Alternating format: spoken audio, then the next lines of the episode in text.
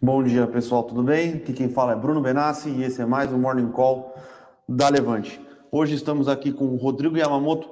Fala, já, tudo bem com você? E aí, Brunão? Fala, pessoal. Sejam bem-vindos aqui. Bom dia. Esse Morning Call aí cheio de notícias. E, e hoje também um dia...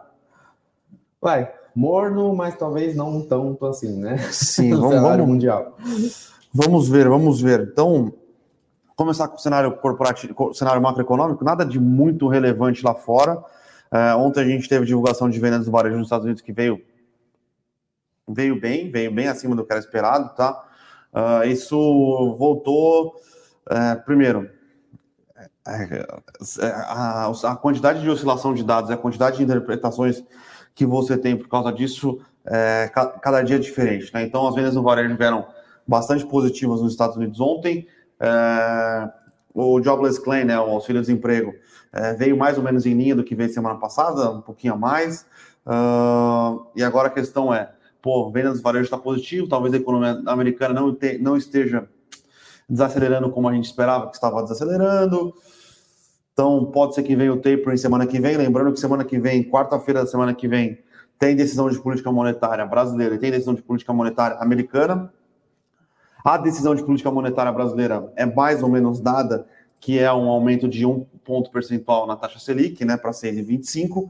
Ah, a taxa americana não vai mudar, vai continuar entre vai continuar no range entre 0 e 0,25 os Fed, o, Fed Funds, né, Fed Rates. Uh, agora a questão é, será que essa melhora desses últimos dados vão fazer com que o Fed inicie o programa de ou anuncie o programa de tapering já em setembro ou eles vão esperar para novembro. Então, é...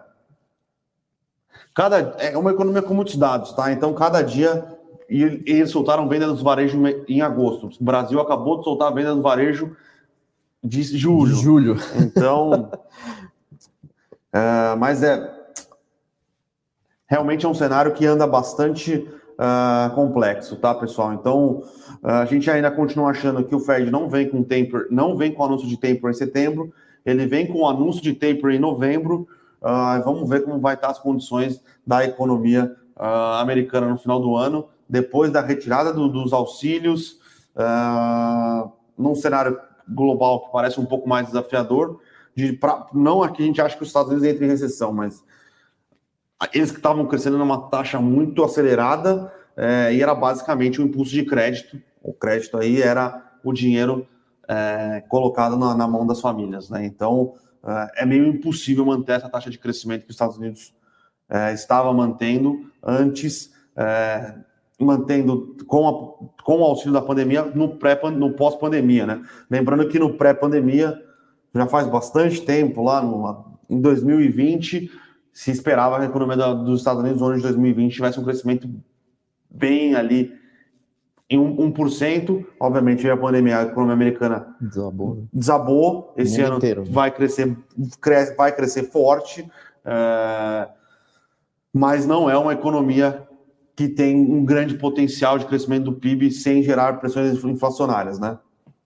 É isso, e também tem questões de cadeias globais também vindo, né? Então as coisas estão ficando cada vez mais caras aí, na, pelo menos na, nas matérias básicas, questões de importação, exportação, os navios ainda estão encalhados aí no mundo inteiro, o custo do frete está explodindo no mundo inteiro, nos portos, né? Então está tendo esse, esse gargalo, né? Que não, não, basicamente a, a, a, a volta da demanda aí no mundo inteiro não está dando os portos, ou a estrutura, ou a quantidade de navios, enfim, toda a estrutura logística mundial não está dando conta, né? E também tem questão de falta de componentes no mundo inteiro para produzir vários tipos de, de produtos, carros, enfim, tudo mais que tem muito valor agregado. É, então, assim, tem uma, tem uma nessa, tem essa outra componente aí também que pode estar tá minando de certa forma a, o, o crescimento, esfriando, né? Na verdade, o crescimento no mundo inteiro, né? Então na China também teve algum teve dado né, de, de, da economia chinesa em geral, que parece estar esfriando, mas a parte de parte industrial e construção civil não caiu tanto, esteve principalmente né, a parte do, do, do que é uma, uma métrica para construção civil, os dados vieram até que estáveis. O que está acontecendo lá é que o varejo realmente não está indo muito bem, veio bem abaixo das expectativas, o, a população não está consumindo, então tem que ser observado também esse movimento lá na China, porque lá a lógica é a seguinte: tem um, um, tem um pano de fundo ali que é questões ambientais, de parar a produção de siderúrgicas, parar a, a produção de várias, vários locais para questões ambientais, enfim, tudo mais, mas tem uma pressão inflacionária por lá, por conta de crescimento de, de, de preço de matérias-primas básicas, e essa pressão inflacionária acaba batendo aí no, no bolso da, da população, é o que eles não querem. É, tem a questão do problema do, do, do, mercado imobiliário, que movimenta grande parte da economia chinesa, problema de crédito, e tem também a, a variante Delta lá por lá, né, que a China acabou de fechar uma, uma cidade com 4,5 milhões de habitantes, né, fazer um lockdown. Então, assim, tem diversos tipos de problemas complexos. Ainda tem a questão da intervenção, né, da, da próprio governo chinês, meio que tentando fazer um, um, uma desconcentração de renda na marra. Sim, né? forçado. Forçado. Então, uh, é um cenário bastante complicado mundial que está acontecendo. Então, não é, é, é, Na verdade, acho que foi adicionado mais incertezas, mais complexidade do que a gente esperava meses atrás, falando assim: ah, não, crescimento econômico pode ser que realmente venha bem nos países desenvolvidos. Não está sendo bem assim. Então, as bolsas, naturalmente, sofrem nesse sentido mas parece que S&P e Nasdaq ainda continua em patamares altos, né? Então o mercado norte-americano ainda está sendo de certa forma impulsionado, as bolsas em geral no mundo também, claro, tirando né, a China, que a China, a bolsa por lá não está não tá lá bacana devido às intervenções estatais. Aí isso acaba se refletindo de certa forma no Brasil também, né? Essa incerteza, o dinheiro acaba saindo, né, de países um pouco mais arriscado, vai, entre, entre periféricos. Aspas, né? periféricos em relação à concentração de dinheiro, então acaba saindo um pouco de fluxo aqui do, do, Brasil, dado que também aqui tem as incertezas que a gente já vem falando há muito tempo, né? Que é a questão, enfim, questões de Brasília, questões fiscais e desenvolvimento da economia aqui também, que continua bastante lento. Sim.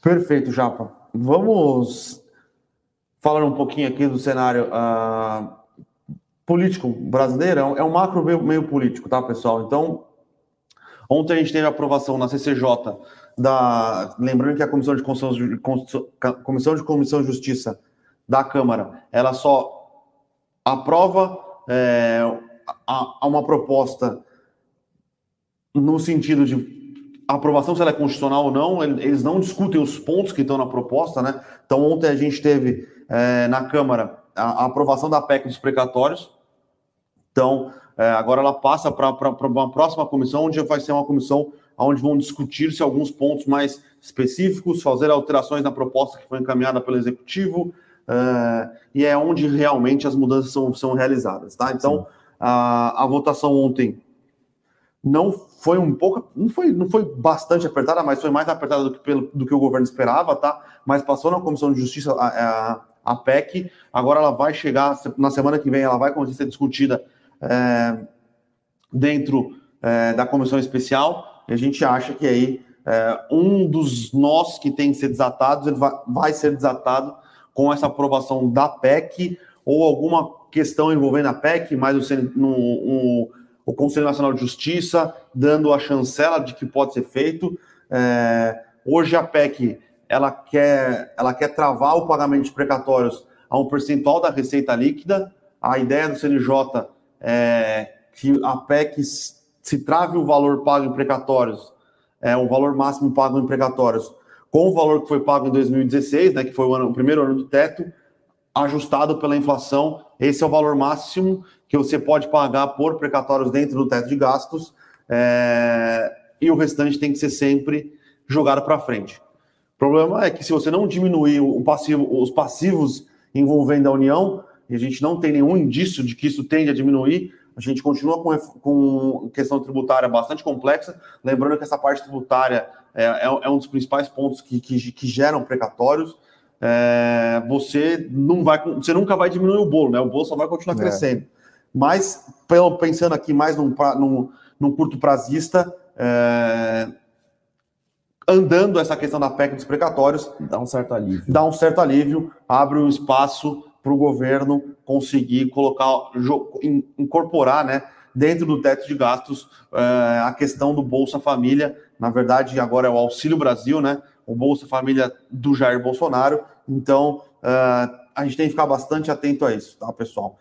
Outro ponto importante, uh, o governo estuda né, a, o aumento da alíquota de OF para bancar o Bolsa Família no ano de 2021, tá? Em, em tese, que... a teoria, em tese, né, a ideia é usar esse aumento de OF a partir da, da segunda-feira da semana que vem, se não me engano, para bancar o, o, Bolsa Família de 300 reais no ano de 2021, tá?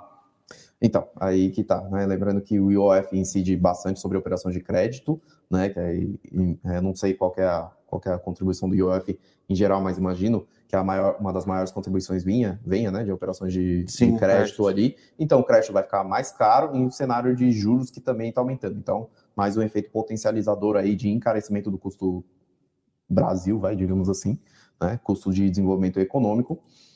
Uh, vamos ver o que, que isso, isso vai dar. Né? Então, pode ser que não tenha grandes impactos econômicos, dado que, pelo menos por enquanto, é temporário, né? até o fim do ano, pelo menos para passar de ano, né? para a economia brasileira passar de ano, mas de qualquer maneira é uma medida também que não é muito bem vista aí no, no mercado como um, um todo.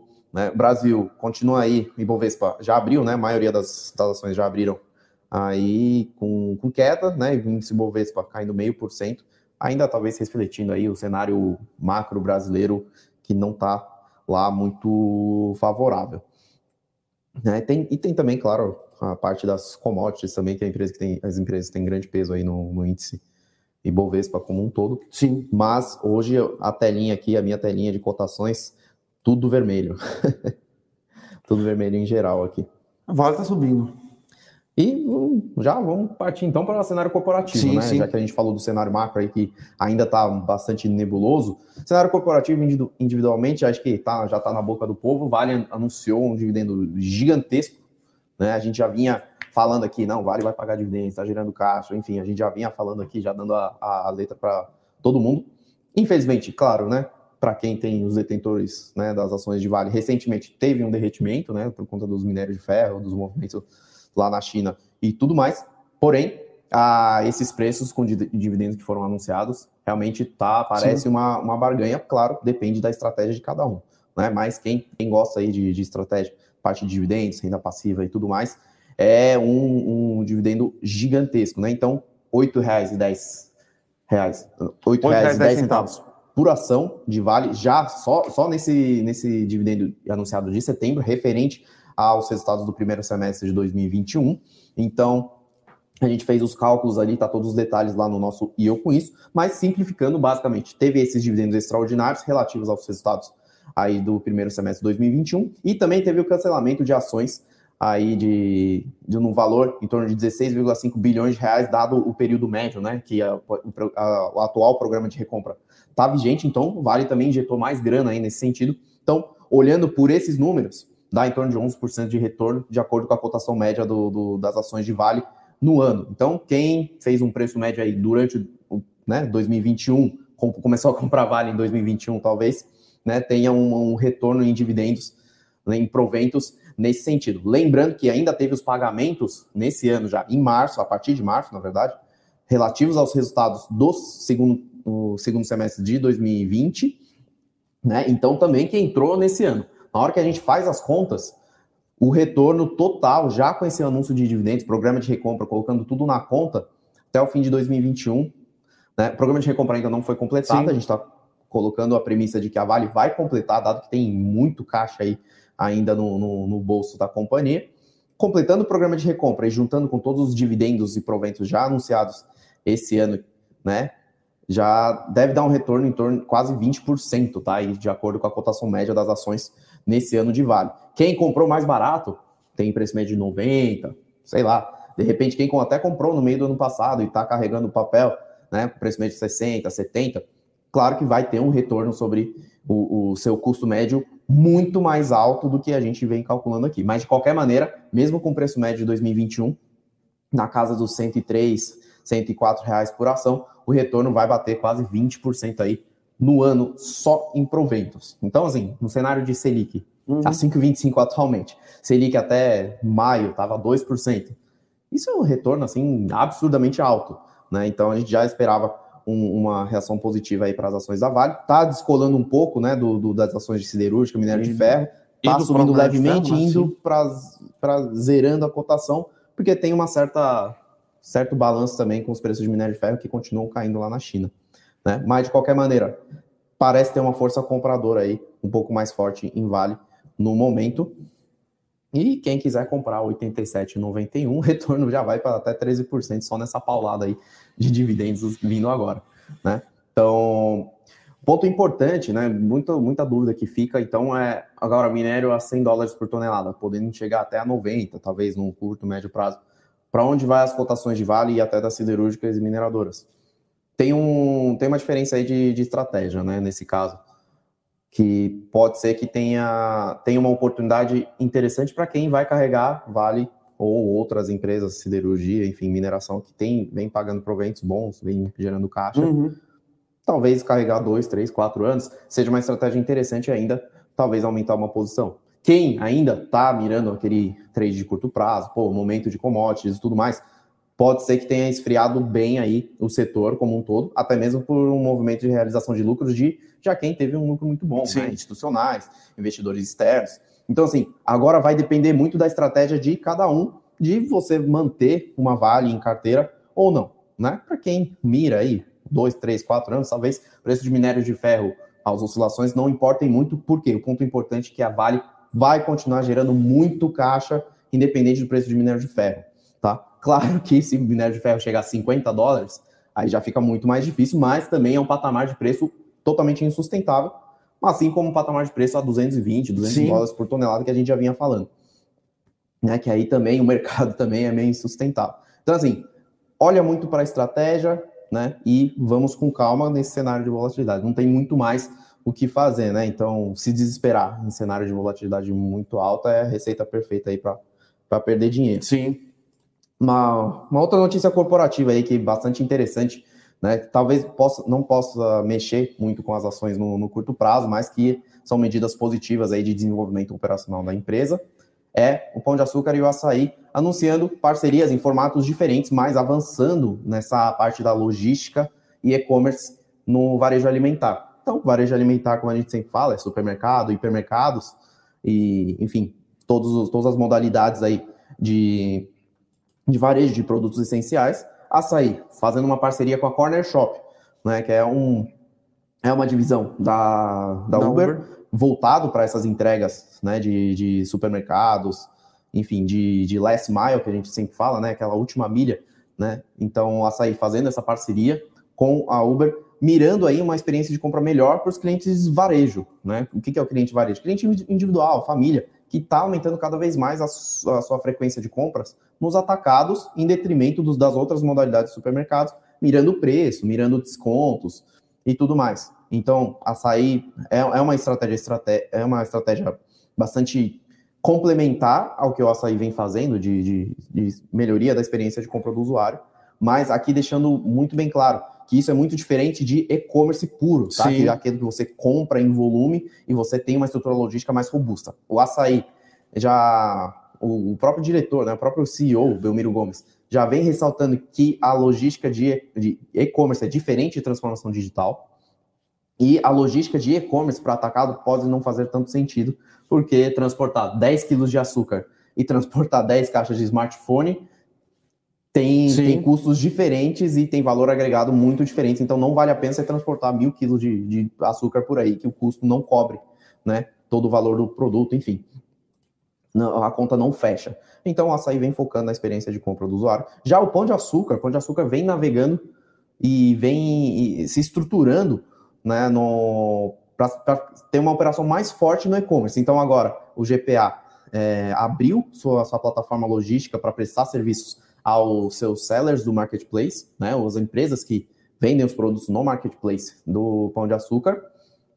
Então, o Pão de Açúcar consegue aumentar seu sortimento e também consegue ter uma via de receita complementar ou até mesmo é, uma conta redutora, né, que a gente fala de despesa operacional. O que é conta redutora? Ah, você tem a sua operação logística que é necessário, você abre para terceiros e começa a receitar ali. Então, se você tem uma despesa de 100, você passa a ter uma despesa de 80 na, com uma operação maior né? Então você ganha escala e também você ganha uma ponta de receita. Isso é um passo importante aí para o Pão de Açúcar, que está se transformando numa plataforma de, de, varejo alimentar, né, de fazer essas pontes entre, entre cliente e consumidor, e está tentando monetizar esses dados. Então, o Pão de Açúcar está começando a, a, navegar nesse sentido, se transformar numa, empresa de varejo alimentar completo e, na, e digitalizado, e a, a esse, essa nova nesse novo passo aí, né, de abrir essa, esse centro logístico aí para os seus sellers. Na verdade, assim, o serviço vai ser um, um, um serviço de coleta para levar para os centros de distribuição do GPA, né? Então é um passo importante também para a estratégia, mas assim, os dois vão começar, as duas estratégias vão começar a dar talvez efeito um pouco mais no médio e longo prazo, né? De fato, dentro do balanço das empresas. E acho que em geral é isso, né? De notícia corporativa, assim, ainda está muito morno, sexta-feira. Ah, sim.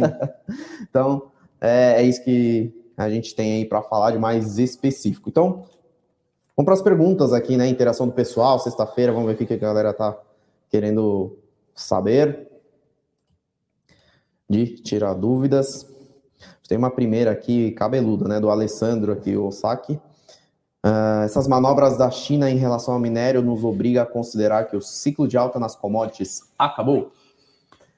O minério, se você pegar para ver a, a, o indicador de commodities de metais, né, do, do, Bloomberg, o único metal que realmente tem, o único minério que tem realmente é, apanhado bastante é o minério de ferro, né? Cobre continua em cotações bastante elevadas, Cobre, alumínio, lítio, lítio. Então, ainda existe bastante demanda é, por minério, por grupos de minério, na verdade, né? Uhum. Talvez o minério de ferro seja o que está sendo mais impactado, pensando aí apenas no que a China tem feito, tá?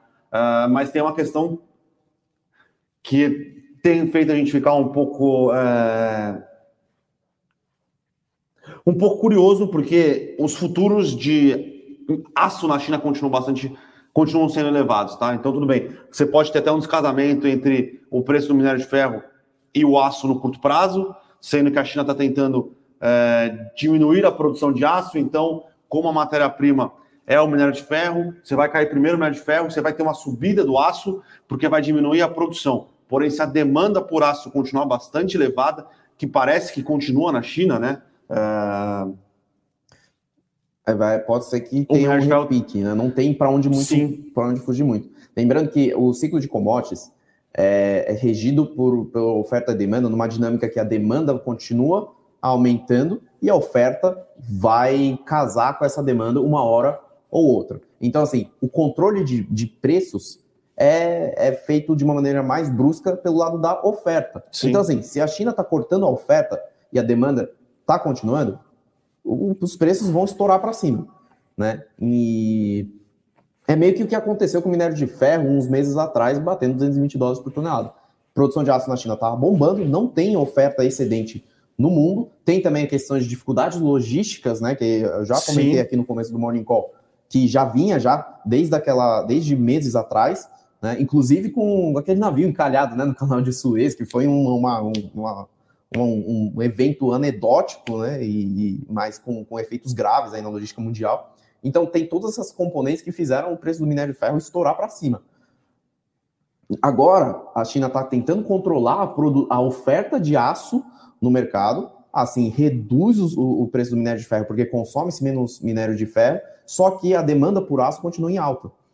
Então, está tendo esse repique de aço lá na China, está tendo um descasamento, então fica uma coisa mais curiosa. Sim. Já ciclo de commodities, Alessandro, só explicando, estruturalmente a gente está num ciclo positivo de commodities como um todo, seja commodities agrícolas, é, é, alimentares, metais, celulose, né, é, petróleo como um, um, todo, que tem, tem duas, duas questões. Uma é uma retomada econômica mais forte do mundo, que o mundo precisa crescer pós-pandemia, tem vários estímulos vindo nesse sentido, é meio que corrigir a economia como um, um, todo para a rota que vinha sendo trazidos até 2019, vai, digamos assim, antes do, do da, da pandemia como um todo.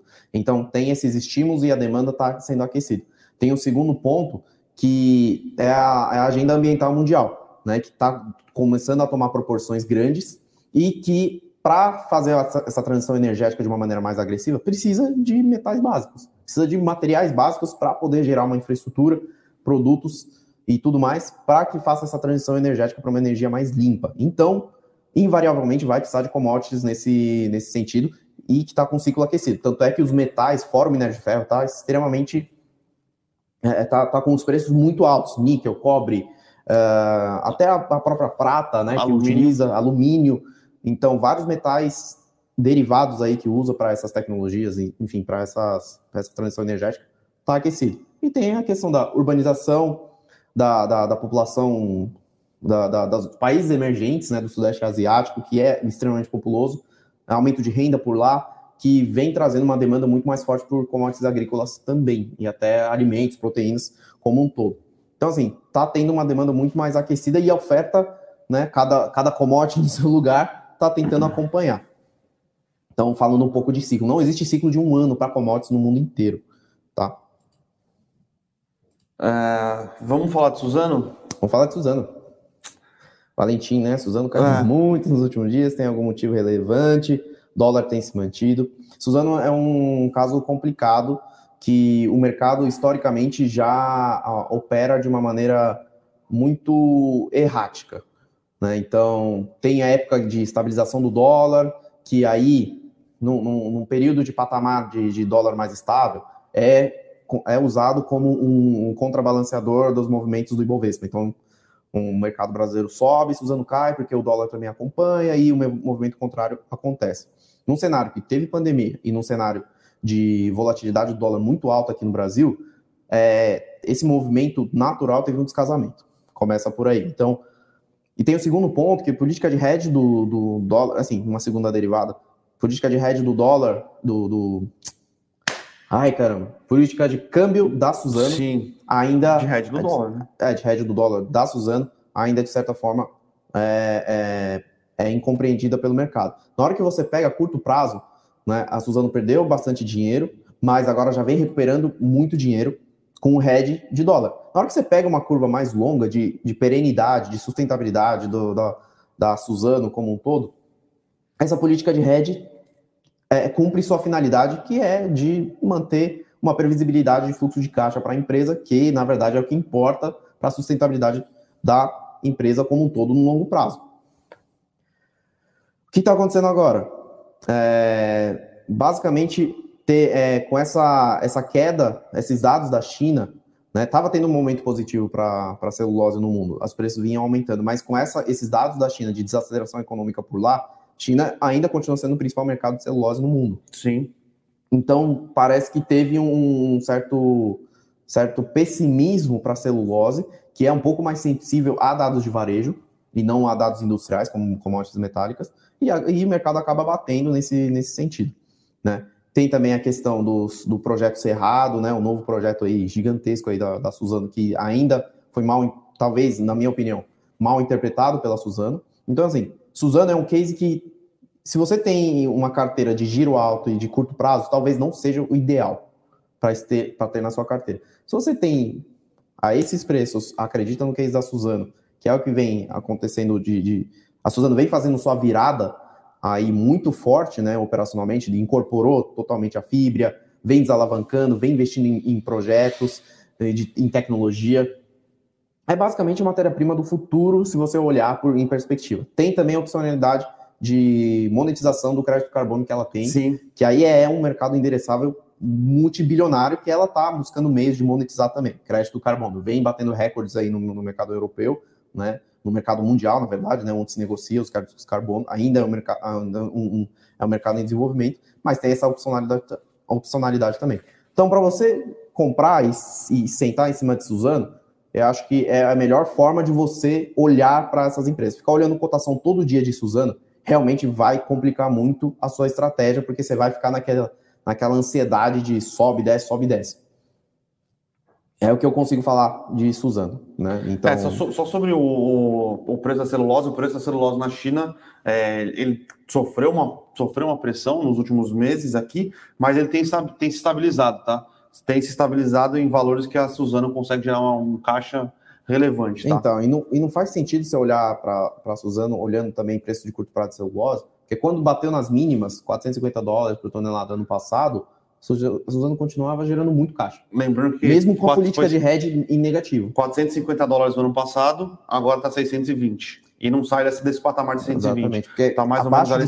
É, abaixo de 500 dólares por tonelada fica um preço proibitivo para muitos players do mercado. E até 550 dólares por tonelada, os mais eficientes ainda têm certa dificuldade de produzir. A Suzano não, a Suzano navega como se nada tivesse acontecendo. Né? Então, tem também essa dinâmica de preços mais altos agora, ela vai vir com uma produtividade no longo prazo, enfim. Então é um papel realmente para você sentar e se aposentar tranquilamente. Né? Sim. Se for olhar por perspectivas.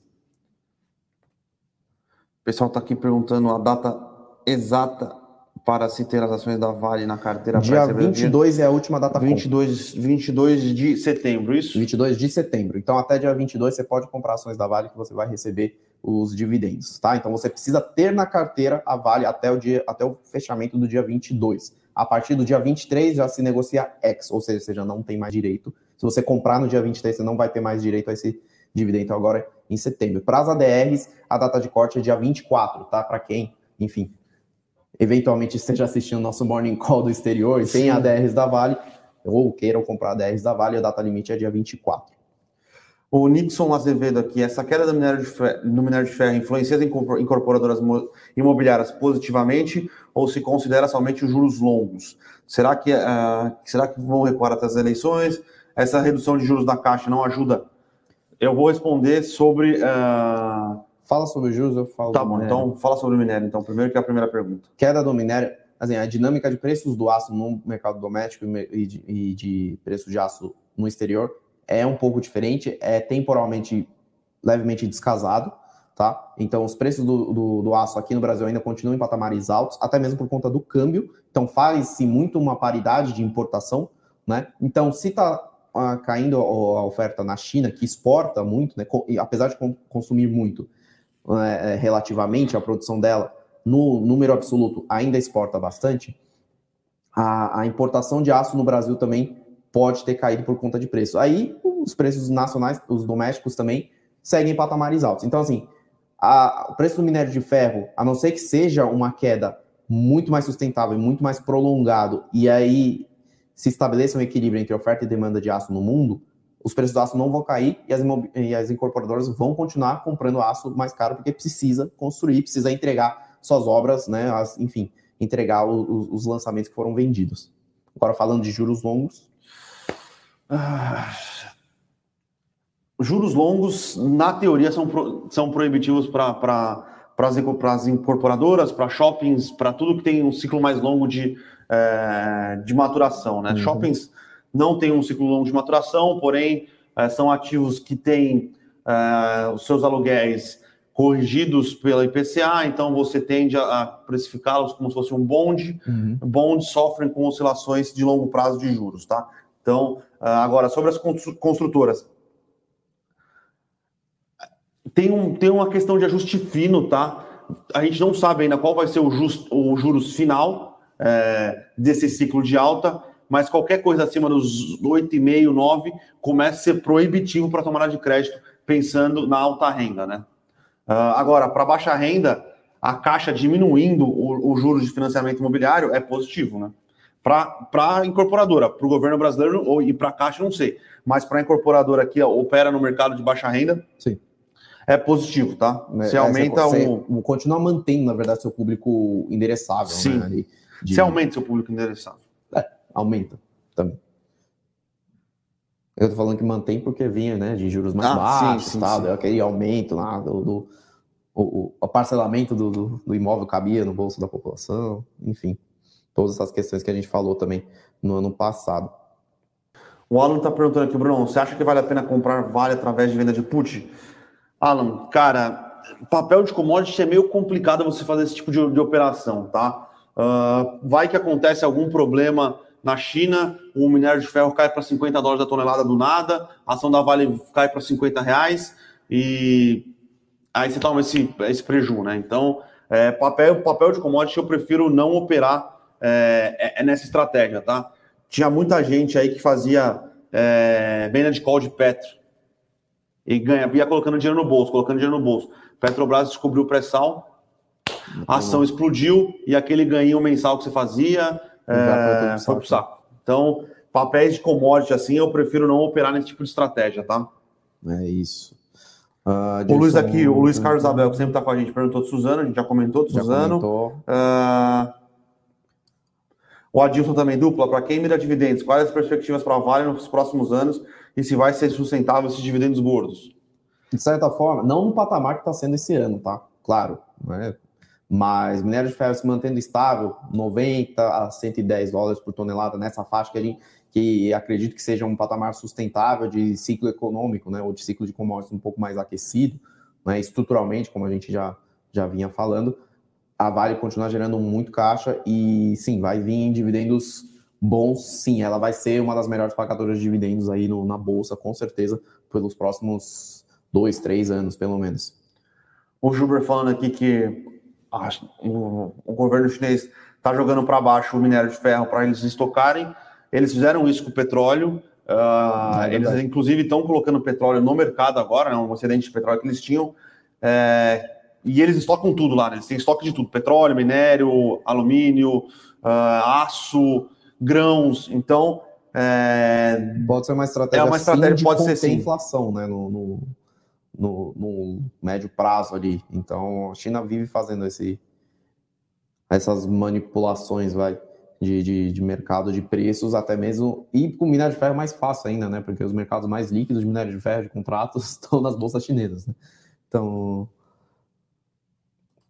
É uma leitura que faz o, sentido sim. O Juber aqui perguntando se Sinca está num bom ponto de entrada. A gente gosta de Sinca aqui, tá, Juber? É... Inclusive é uma recomendação aberta. Inclusive é uma recomendação aberta. A gente gosta bastante do case, o Carneiro gosta bastante do case. É, é uma das poucas empresas que desenvolve tecnologia mesmo no Brasil, né?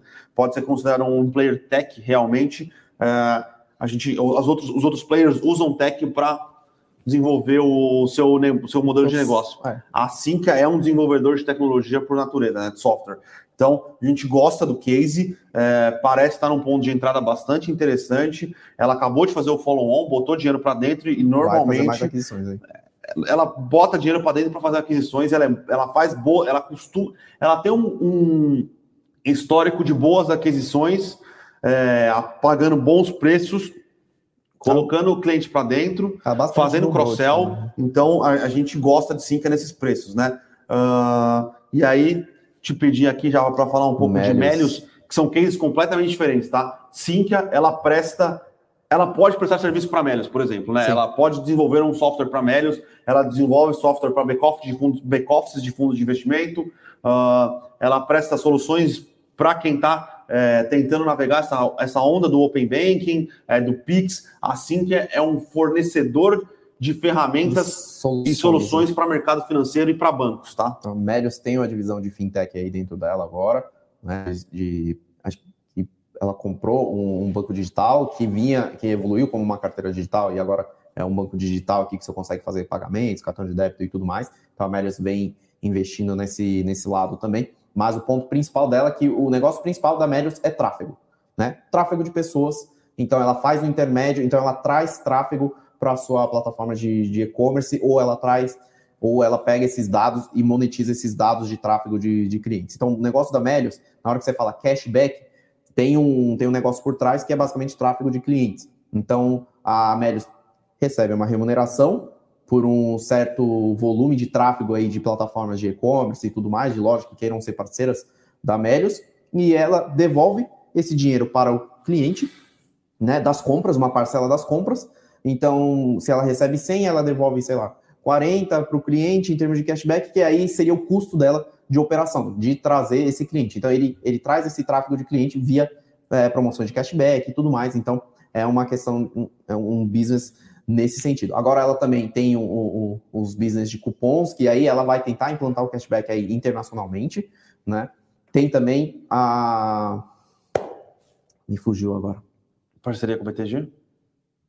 Tem também o cartão de crédito com o Banco Pan, né? Que aí é, o, é controlada pelo, pelo BTG. Então, ela está montando todo um, um, uma plataforma, todo um ambiente para o cliente continuar trafegando e continuar gerando cada vez mais volume de transações aí por meio da Melius. Então, assim, Melius é uma empresa de software que usa softwares e soluções para, enfim, para gerar seu, sua rentabilidade. Está crescendo muito forte, ainda é um mercado muito mal explorado ou com baixíssima penetração no Brasil, e ela é líder de mercado absoluto em termos de, de, de tráfego de, e-commerce nesse, nesse sentido, tá? Não estou falando de, de, de e-commerce, ela não é uma empresa de e-commerce, ela é uma empresa que faz o intermédio, né? Ela é uma empresa de, enfim, é, marketing digital, ela aumenta, ela otimiza e aumenta o tráfego aí no, no, nas plataformas de e-commerce. Se vale a pena ter na carteira, aí é difícil, porque é uma empresa que está crescendo muito forte, acabou de fazer follow-on, fez dobramento também. É, é um papel extremamente volátil. Sim. Né? E apesar dela gerar caixa operacional, não ter aquele problema de, de eternamente ficar se financiando, tem que tomar cuidado que, que o crescimento futuro dela ainda é muito imprevisível. Ainda tem uma certa cara, um certo formato de startup, apesar de já valer 5 bilhões, 6 bilhões de reais em Já vale bolsa, mais que a Sinqia. Já vale mais que a Sinqia. Então cresceu muito aí, teve uma valorização de mercado muito forte aí desde o IPO, é uma empresa muito volátil, mas o modelo de negócio em si parece fazer sentido, dado o vale crescimento do e-commerce. Vale o dobro da Cintia. Vale o dobro da Cintia, então. É, então, assim... Mas são cases que não, não são concorrentes, né? Não, eles não, não Então, se você gostar de case de growth e quiser ter na sua carteira do, esses dois tipos de case de growth...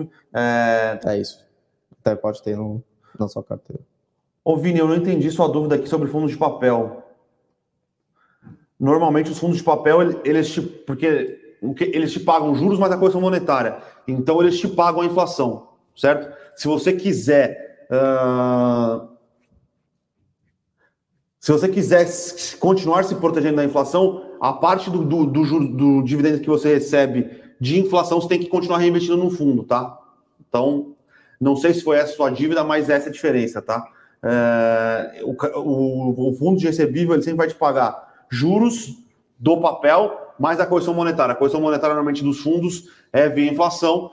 Então, se você quiser manter é, proteção para a inflação no longo prazo, você tem que sempre estar reinvestindo pelo menos o, percentual é, do, do, do CRI, né, do, do, dos dividendos pagos pelos fundos de CRI, que, que são a parte de inflação. Hum, Flávio perguntando: o risco de calote na China, próximo de novembro, pode afetar as bolsas mundiais, sobretudo o Brasil? É que assim, já foi anunciado, né? Já foi falado sim, que já, não já, vai já, ter a Evergrande, né? Sim. No caso, não vai ter como pagar os juros. O problema é qual o movimento que a China vai fazer nesse sentido. Se realmente vai deixar quebrar algumas empresas para, enfim, para reorganizar a, a ao mercado como um todo, que o mercado imobiliário é extremamente importante para o PIB da China, né, e também para a renda das famílias. Tem a gente não sabe qual movimento que a China vai fazer para tentar corrigir ou remediar, ou enfim, tentar estruturar de uma maneira diferente esse mercado imobiliário. Então, assim, é, talvez no primeiro momento, um primeiro calote da Evergrande não afete tanto assim, tá? os mercados como um todo. Claro que, que, é negativo, né? Mas a questão é como vai se dar a renegociação é, desse calote, né? Como, como vai ser é, a renegociação? Acho que o calote já está precificado. Como será a renegociação desse calote, não? Isso. Uma boa maneira de, de ver aí. Estou perguntando qual é melhor entre Iven, Mitre e Trisul. Essa eu deixo para você. É Talvez... Iven, calma aí, deixa eu ver. Iven, Mitre e Trisul. Cleiton, cara, são três, uh, são três boas construtoras, tá? Tanto a Iven como a Mitre como a Trisul. A, a Mitre é mais nova de bolsa, uh, tá operando com caixa líquido do IPO, né? ela não consumiu todo o caixa que ela pegou do IPO ainda. Uh, a Iven tradicionalíssima e a Trisul tradicionalista, tá? Tá tradicionalíssima. Uh, eu acho que entre as três, a Mitre é, é a mais nova, é, tem menos tradição, tem menos tempo de bolsa, então acho que é, seria estaria no escalão abaixo dessas duas. Uhum. Uh, agora, entre Iven e Trisul, teria que parar e fazer conta para ver, tá? Faz tempo que a gente não olha, faz tempo que eu não olho construção civil por aqui. A gente está com um call um pouco mais é, negativo para o setor como um todo. É, porém, eu acho que se você quiser ter uma exposição em construção civil, talvez faça mais sentido você estar tá na, nas que são to, Trisul e Iven jogam na Série A, mas ainda abaixo de Cirela Zetec. Então, Cirela Zetec é o Palmeiras e o Flamengo. Uh, e vem entre Sul, ficariam no meio da tabela ali, tá? Bragantino. É, um Cuiabá, Fortaleza. Fortaleza. Não, não. Cuiabá já foi demais. Né? Deixa eu pensar. hum. Atlético Mineiro, tem tradição, mas tá voltando, tá? É isso. O Vini perguntando se a gente gosta de Irani. Irani, Irani é um, é um caso que é, é, depende. Né? Se você, é, tem os projetos aí vindo de, de, de ramp-up de operação, né, que é um capex relevante para a empresa, é, mas é de baixa, baixíssima complexidade e basicamente é uma compra de máquinas já existentes. Então, é, vai implantar dentro das suas fábricas. Claro que demora, né, porque são estruturas gigantes aí de, de, de maquinários e, enfim, e tudo mais. Inclusive, ela vai, depois dessa da, da, da conclusão, da implantação, ela vai conseguir produzir energia própria, então vai depender, vai depender muito menos de preço de aparos para produzir sua papelão, a sua capacidade de produção vai aumentar, enfim, tem todo, várias questões nesse sentido, mas é, são projetos que vai começar a dar resultados no longo prazo. Então, se você quiser comprar, talvez a, a preços atuais, pode ser que tenha um repique bem mais para frente e pode ser que fique de lado, ainda mais sendo mais small cap, né? Então, é um case que operacionalmente e nos fundamentos eu gosto e tem perspectivas muito boas de se melhorar esses fundamentos. Então, assim, é, é, já começa a passar para um patamar de acreditar no projeto e já começar a ver alguns resultados mais concretos do projeto em si de execução da, da gestão. Então, a gestão fez um trabalho bacana aí antes de fazer o re-IPO, né, de estruturar a empresa, enfim, deixar redondinha para poder vir fazer o re-IPO né, não captou dinheiro à toa só para poder organizar a empresa, e sim, organizou a empresa antes, né, para poder vir com, com uma oferta, enfim, captar dinheiro para poder fazer essas implantações. Então, é o case assim que parece bastante interessante para manter na carteira. Ou até mesmo comprar, não sei. Né? O Éder, o Éder José Vieira aqui, bom dia pessoal. Queria saber se a Cosan pode ser um bom negócio nos preços de hoje. Deixa eu até ver quanto está tradando, está 20 e pouco, né? 23,35. Né? É, considerando aí a capitalização que a Compass teve e as perspectivas, e até a compra da Gaspetro né, pela Compass e tudo mais, a, as perspectivas de crescimento para a Compass, beleza, são, é, são muito boas. Né? O mercado de gás também tem se desenvolvido, né? E tem também muita melhoria para se fazer nos ativos que a, da Gaspetro que a Compass comprou. Lembrando que o CAD tem que aprovar essa compra. Tem que aprovar, mas né, aquele negócio, não tem mais nenhum comprador, né? Então, assim, fica fica naquela coisa dúvida, mas enfim. Ah, falando da Raizen, Raizen tem uma perspectiva assim de crescimento muito forte para os próximos anos, né? Mas também é um case de longo prazo, mas que é de geração de valor pura, tá? Então ela consegue extrair muito valor do próprio açúcar e etanol. Negócio de distribuição, ela está fazendo uma, uma verticalização, né? Que já acontece na Argentina, que aí tem potencial de melhorar as margens. Tem também o um negócio de, de conveniências dentro dela que também está tá numa crescente, né, migrando para lojas de proximidade, não tanto de conveniência assim, né, melhorando a experiência de compra do usuário, tem uma perspectiva grande aí de crescimento na parte de, de varejo. Então, assim, a Raizen está surfando um momento muito bom de mercado, acabou de incorporar a Bio7, então agora ela realmente está mais gigante do que já era. Então, tem muitas melhorias para se fazer, mas, é, mas enfim, a Raizen, que fica embaixo da Cosan, é, tem uma perspectiva muito boa de crescimento. Então, assim, Cosan esses preços. É, teve até uma pergunta ontem que se, val se valeria ter Cosan e Raizen numa mesma carteira. Eu acho que sim, dado que a Cosan é uma holding que com gestão extremamente competente, que vem, vem gerando valor aí no campo da infraestrutura e da energia anos a fio e que vem, vem crescendo num, num ritmo gradual, só que sempre escadinha, né? Ano a ano vem crescendo muito bem. Então, é um case que você vai confiar na holding da, da, e na gestão e que vai ser um veículo de investimento no qual tem um portfólio de, de infraestrutura e energia que ainda tem um potencial de crescimento. Então, a esses preços, eu acho que vale a pena sim. Cosan não é uma empresa para você ficar no curto prazo ali tradando, acho que não é, uma, não é um case nesse sentido, mas estruturalmente eu gosto bastante de Cosan. Tá? E a esses preços, talvez tenham, ainda tenham um potencial bastante grande aí de, de valorização, dada a Raizen, dada a Compass, que ainda vai vir com o IPO, dada a Move, que pode vir com o IPO também, a Rumo, que vem crescendo aí no, no setor agro, né, tem ainda projetos de expansão. Então, assim, é um case de crescimento de infraestrutura. Eu, eu gosto bastante do, do case, tá? Mas depende muito da sua estratégia também dentro do seu portfólio. Isso a gente sempre ressalta, tá? Rapaz, hoje teve bastante pergunta aqui. Tá, muito, É, tá pessoal, pergunta. queria agradecer a pergunta de todo mundo. É, a gente, porra, fica feliz quando tem bastante pergunta, que realmente às vezes a gente não, não consegue responder todas. Até, tô até meio perdido aqui. Ah, o Vini perguntou uma: qual é o candidato do mercado para 2022? Primeiro que o mercado é uma. É, é- é uma criação, né? É algo muito amplo, tem vários tipos de mercado dentro do mercado financeiro. É, Mas eu diria que hoje me parece que a maior parte do mercado concorda que a melhor saída, ou a melhor possibilidade para o mercado seria a terceira via, certo? Agora, é, entre o Jair Bolsonaro e o, e o Lula, eu não, eu, não, eu não sei te responder. Eu, particularmente, não sei te responder quem o mercado, quem o mercado preferiria. ah, um Jair Bolsonaro populista, eh, um Lula muito mais populista, um Jair Bolsonaro pragmático, um Lula pragmático. A gente não sabe quem. O Jair Bolsonaro, a gente, mesmo o Jair Bolsonaro que está no poder, a gente não sabe qual é o candidato para 2022 e o Lula é uma incógnita, tá?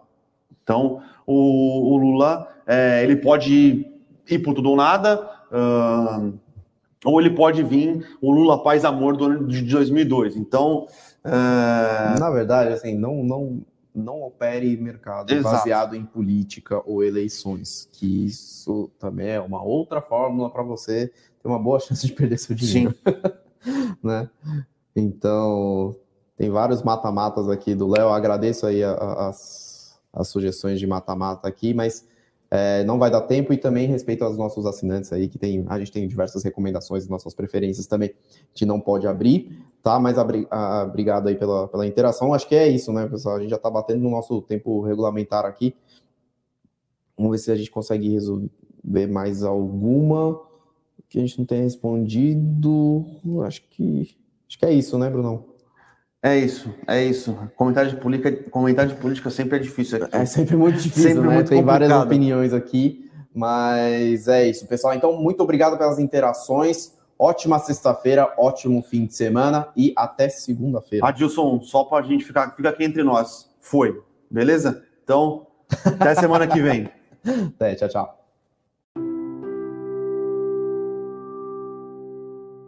Para saber mais sobre a Levante, siga o nosso perfil no Instagram, arroba levante.investimentos. Se inscreva no nosso canal do YouTube, Levante Investimentos. E para acompanhar as notícias do dia a dia e mais sobre a Levante, acesse nosso site levante.com.br.